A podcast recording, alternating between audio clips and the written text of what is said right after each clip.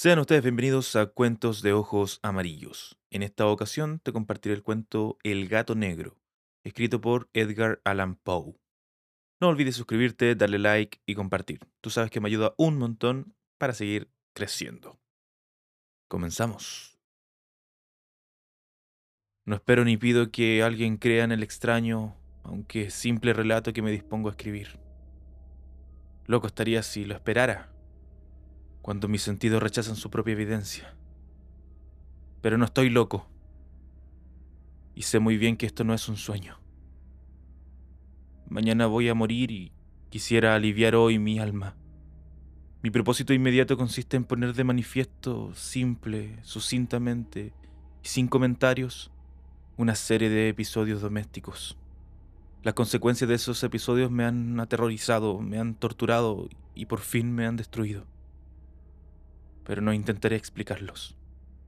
Si para mí han sido horribles, para otros resultarán menos espantosos que baroques. Más adelante tal vez aparecerá alguien cuya inteligencia reduzca mis fantasmas a lugares comunes, una inteligencia más serena, más lógica y mucho menos excitable que la mía, capaz de ver en las circunstancias que temerosamente describiré una vulgar sucesión de causas y efectos naturales. Desde la infancia me destaqué por la docilidad y bondad de mi carácter. La ternura que abrigaba mi corazón era tan grande que llegaba a convertirme en objeto de burlas para mis compañeros. Me gustaban especialmente los animales, y mis padres me permitían tener una gran variedad. Pasaba a su lado la mayor parte del tiempo y jamás me sentía más feliz que cuando les daba de comer y los acariciaba. Este rasgo de mi carácter creció conmigo y, cuando llegué a la virilidad, se convirtió en una de mis principales fuentes de placer. Aquellos que alguna vez han experimentado cariño hacia un perro fiel y sagaz no necesitan que me molesten explicarles la naturaleza o la intensidad de la retribución que recibía. Hay algo en el generoso y abnegado amor de un animal que llega directamente al corazón de aquel que con frecuencia ha probado la falsa amistad y la frágil fidelidad del hombre. Me casé joven y tuve la alegría de que mi esposa compartiera mis preferencias. Al observar mi gusto por los animales domésticos, no perdía oportunidad de procurarme los más agradables de entre ellos. Teníamos pájaros, peces de colores, un hermoso perro, conejos, un monito y un gato. Este último era un animal de notable tamaño y hermosura, completamente negro y de una sagacidad asombrosa. Al referirme a su inteligencia, mi mujer, que en el fondo era no poco supersticiosa, Aludía con frecuencia a la antigua creencia popular de que todos los gatos negros son brujas metamorfoseadas. No quiero decir que lo creyera seriamente, y solo menciono la cosa porque acabo de recordarla. Plutón. Tal era el nombre del gato. Se había convertido en mi favorito y mi camarada. Solo yo le daba de comer y él me seguía por todas partes en casa. Me costaba mucho impedir que anduviera tras de mí en la calle. Nuestra amistad duró así varios años, en el curso de los cuales enrojezco al confesarlo, mi temperamento y mi carácter se alteraron radicalmente por culpa del demonio. Intemperancia. Día a día me fui volviendo más melancólico, irritable e indiferente hacia los sentimientos ajenos. Llegué incluso a hablar descomedidamente a mi mujer y terminé por infligirle violencias personales. Mis favoritos, claro está, sintieron igualmente el cambio de mi carácter. No solo los descuidaba, sino que llegué a hacerles daño. Hacia Plutón, sin embargo, conservé suficiente consideración como para abstenerme de maltratarlo, cosa que hacía con los conejos, el mono y hasta el perro cuando por casualidad o movido por el afecto se cruzaban en mi camino. Mi enfermedad, empero, se agravaba, pues ¿qué enfermedad es comparable con el alcohol? Y finalmente el mismo Plutón, que ya estaba viejo, y por tanto algo enojadizo, empezó a sufrir las consecuencias de mi mal humor. Una noche en que volvía a casa completamente embriagado, después de una de mis correrías por la ciudad, me pareció que el gato evitaba mi presencia. Lo alcé en brazos, pero asustado por mi violencia, me mordió ligeramente en la mano. Al punto se apoderó de mí una furia demoníaca que ya no supe lo que hacía. Fue como si la raíz de mi alma se separara de golpe de mi cuerpo. Una maldad más que diabólica, alimentada por la ginebra, estremeció cada fibra de mi ser. Sacando del bolsillo del chaleco un cortaplumas, Lo abrí mientras sujetaba al pobre animal por el pescuezo y deliberadamente le hice saltar un ojo. Enrojezco, me abrazo, tiemblo mientras escribo tan condenable atrocidad. Cuando la razón retornó por la mañana, cuando hube disipado en el sueño los vapores de la orgía nocturna, sentí que el horror se mezclaba con el remordimiento ante el crimen cometido, pero mi sentimiento era débil y ambiguo. No alcanzaba a interesar al alma. Una vez más me hundí en los excesos y muy pronto ahogué en vino los recuerdos de lo sucedido. El gato, entre tanto, mejoraba poco a poco. Cierto que la órbita donde faltaba el ojo presentaba un horrible aspecto, pero el animal no parecía sufrir ya. Se paseaba como de costumbre por la casa, aunque como es de imaginar, huía aterrorizado al verme. Me quedaba aún bastante de mi antigua manera de ser para sentirme agraviado por la evidente antipatía de un animal que alguna vez me ha querido tanto. Pero ese sentimiento no tardó en ceder paso a la irritación. Y entonces, para mi caída final e irrevocable, se presentó el espíritu de la perversidad. La filosofía no tiene en cuenta este espíritu, y sin embargo tan seguro estoy de que mi alma existe como de que la perversidad es uno de los impulsos primordiales del corazón humano una de las facultades primarias, indivisibles, uno de esos sentimientos que dirigen el carácter del hombre. ¿Quién no se ha sorprendido a sí mismo cien veces en momentos en que cometía una acción tonta o malvada por la simple razón de que no debía cometerla? ¿No hay en nosotros una tendencia permanente que enfrenta descaradamente al buen sentido, una tendencia a transgredir lo que constituye la ley por el solo hecho de serlo? Este espíritu de perversidad se presentó, como he dicho, en mi caída final. Y el insondable anhelo que tenía mi alma de vejarse a sí misma, de violentar su propia naturaleza, de hacer mal por el mal mismo, me incitó a continuar y finalmente a consumar el suplicio que había infligido a la inocente bestia. Una mañana, obrando a sangre fría, le pasé un lazo por el pescuezo y lo ahorqué en la rama de un árbol. Lo ahorqué mientras las lágrimas manaban de mis ojos y el más amargo remordimiento me apretaba el corazón. Lo ahorqué porque recordaba que me había querido y porque estaba seguro de que no me había dado motivo para matarlo. Lo ahorqué porque sabía que, al hacerlo, cometía un pecado, un pecado mortal, que comprometería mi alma hasta llevarla, si ello fuera posible, más allá del alcance de las infinitas misericordias del Dios más misericordioso y más terrible. La noche de aquel mismo día en que cometí tal cruel acción me despertaron gritos de incendio.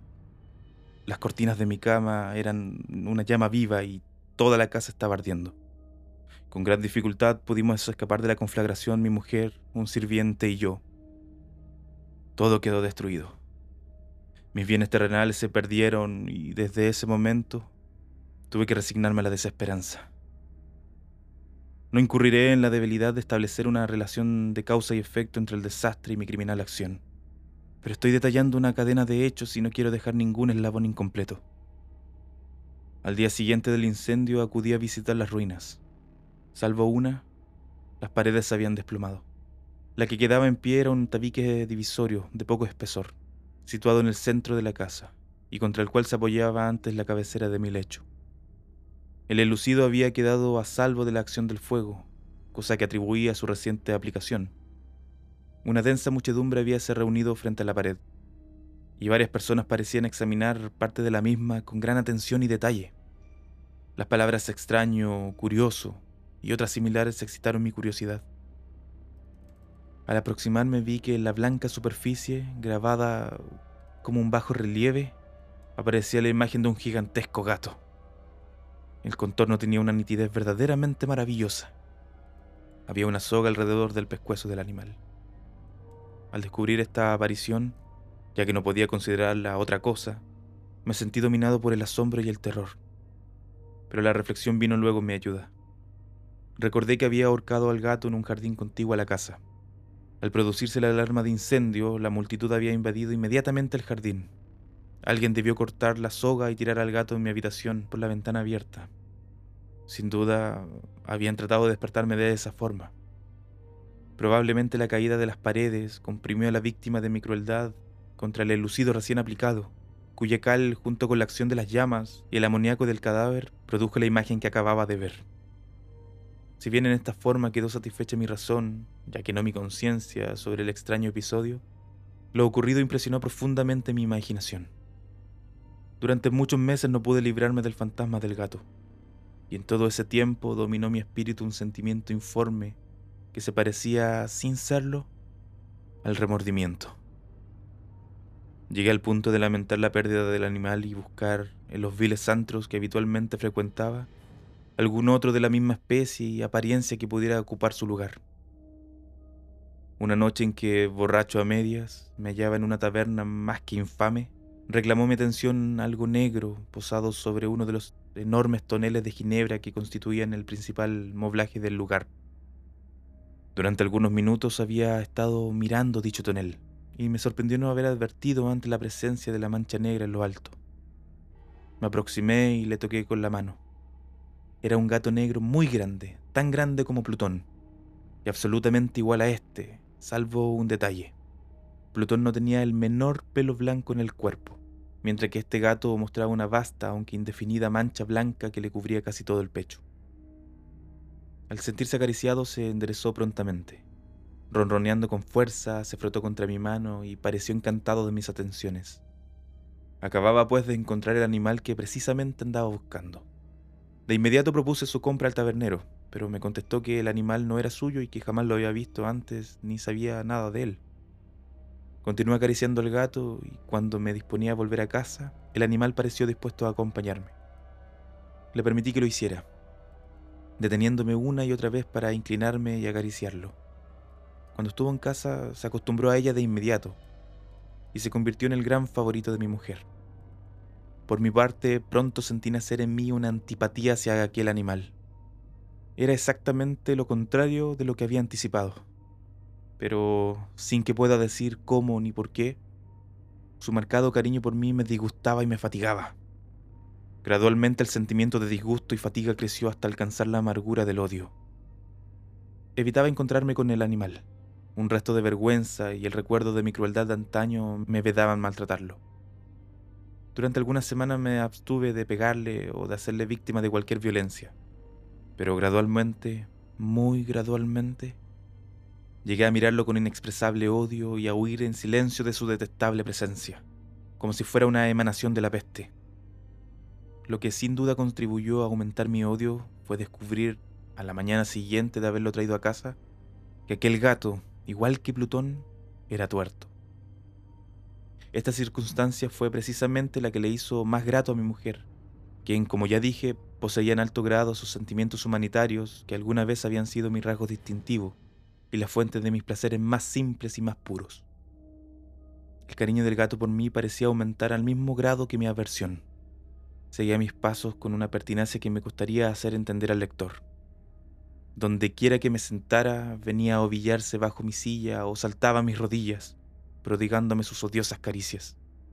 Si echaba a caminar, se metía entre mis pies, amenazando con hacerme caer, o bien clavaba sus largas y afiladas uñas en mis ropas para poder trepar hasta mi pecho. En esos momentos, aunque ansiaba aniquilarlo de un golpe, me sentía paralizado por el recuerdo de mi primer crimen. Pero sobre todo, quiero confesarlo ahora mismo, por un espantoso temor al animal. Aquel temor no era precisamente miedo de un mal físico y, sin embargo, me parecía imposible definirlo de otra manera. Me siento casi avergonzado de reconocer. Sí, aún en esta celda de criminales me siento casi avergonzado de reconocer que el terror, el espanto que aquel animal me inspiraba, era intensificado por una de las más insensatas quimeras que sería dado concebir. Más de una vez mi mujer me había llamado la atención sobre la forma de la mancha blanca de la cual ya he hablado, y que constituía la única diferencia entre el extraño animal y el que yo había matado. El lector recordará que esta mancha, aunque grande, me había parecido al principio de forma indefinida, pero gradualmente de manera tan imperceptible que mi razón luchó largo tiempo por rechazarla como fantástica, la mancha fue asumiendo un contorno de rigurosa precisión. Representaba ahora algo que me estremezco al nombrar y por ello odiaba, temía y hubiera querido librarme del monstruo, si hubiese sido capaz de atreverme representaba, digo, la imagen de una cosa atroz, siniestra, la imagen del patíbulo. Oh lúgubre y terrible máquina del horror y del crimen, de la agonía y de la muerte. Me sentí entonces más miserable que todas las miserias humanas. Pensar que una bestia cuyo semejante había yo destruido desdeñosamente, una bestia era capaz de producir tan insoportable angustia en un hombre creado a imagen y semejanza de Dios.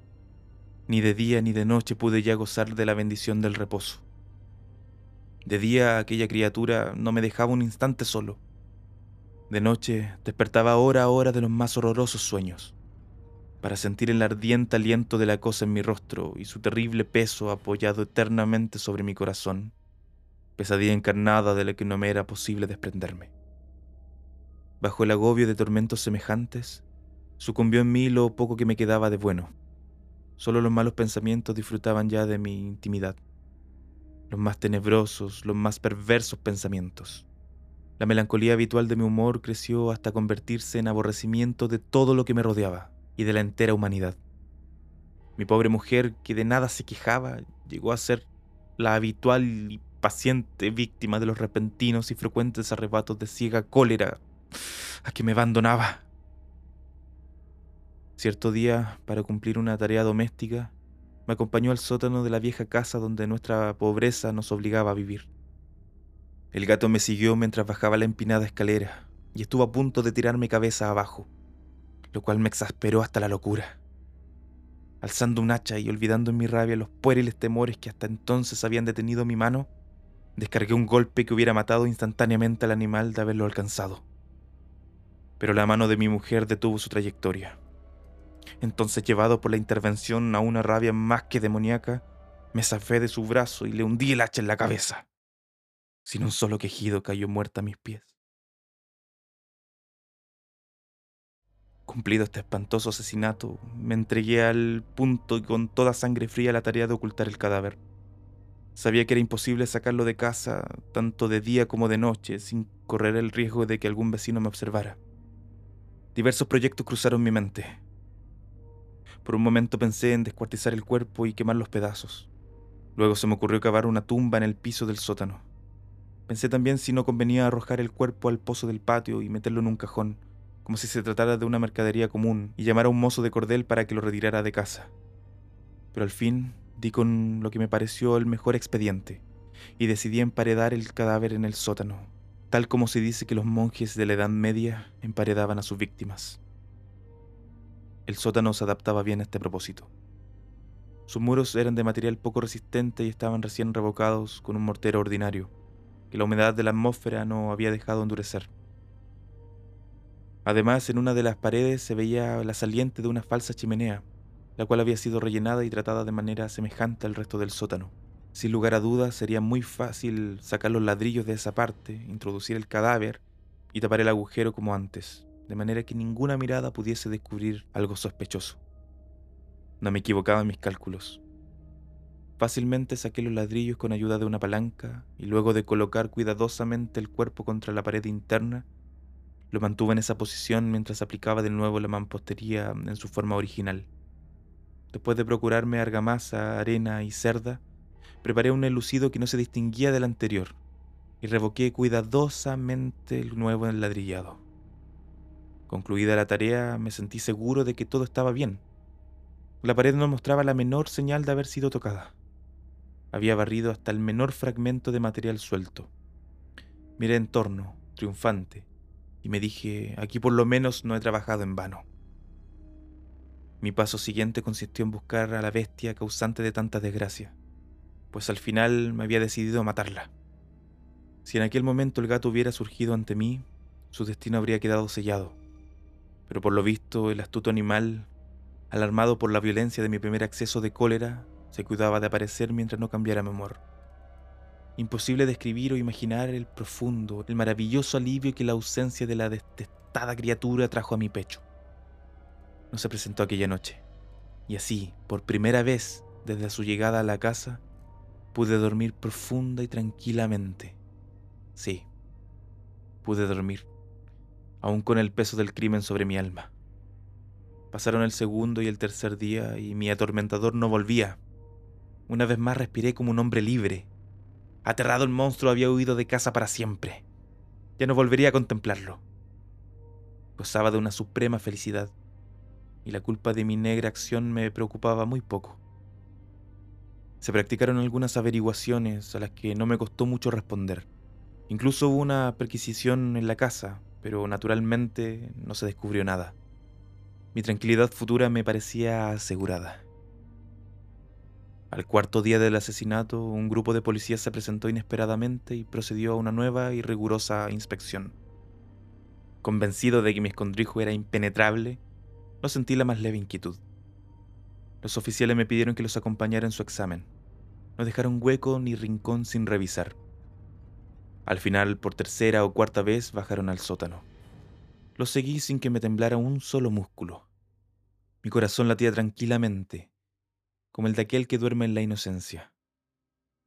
Me pasé de un lado al otro del sótano.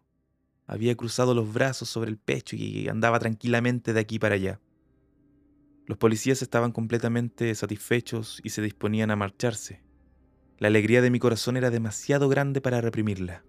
Ardía en deseo de decirles por lo menos una palabra como prueba de triunfo y confirmar doblemente mi inocencia. Caballeros, dije por fin, cuando el grupo subía la escalera. Me alegro mucho de haber disipado sus sospechas. Les deseo felicidad y un poco más de cortesía.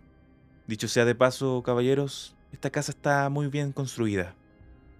En mi frenético deseo de decir alguna cosa con naturalidad, casi no me daba cuenta de mis palabras. Repito que es una casa de excelente construcción. Estas paredes... ¿Ya se marchaban ustedes, caballeros? Tienen una gran solidez y entonces, arrastrado por mis propias bravatas, golpeé fuertemente con el bastón que llevaba en la mano sobre la pared del ladrillado tras de la cual se hallaba el cadáver de la esposa de mi corazón. Que Dios me proteja y me libre de las garras del archidemonio. Apenas había cesado el eco de mis golpes cuando una voz respondió desde dentro de la tumba. Un quejido sordo y entrecortado al comienzo, semejante al sollozar de un niño que luego creció rápidamente hasta convertirse en un largo, agudo y continuo alarido, anormal, como inhumano, un aullido, un clamor de lamentación, mitad de horror, mitad de triunfo, como solo puede haber brotado en el infierno de la garganta de los condenados en su agonía y de los demonios exultantes en la condenación. Hablar de lo que pensé en ese momento sería locura. Presa de vértigo fui tambaleándome hasta la pared opuesta, por un instante el grupo de hombres de la escalera quedó paralizado por el terror. Luego una docena de robustos brazos atacaron la pared, que cayó de una pieza. El cadáver, ya muy corrompido y manchado de sangre coagulada, apareció de pie ante los ojos de los espectadores. Sobre su cabeza, con la roja boca abierta y el único ojo como de fuego, estaba agazapada la horrible bestia cuya astucia me había inducido al asesinato y cuya voz delatora me entregaba al verdugo. Había emparedado al monstruo en la tumba.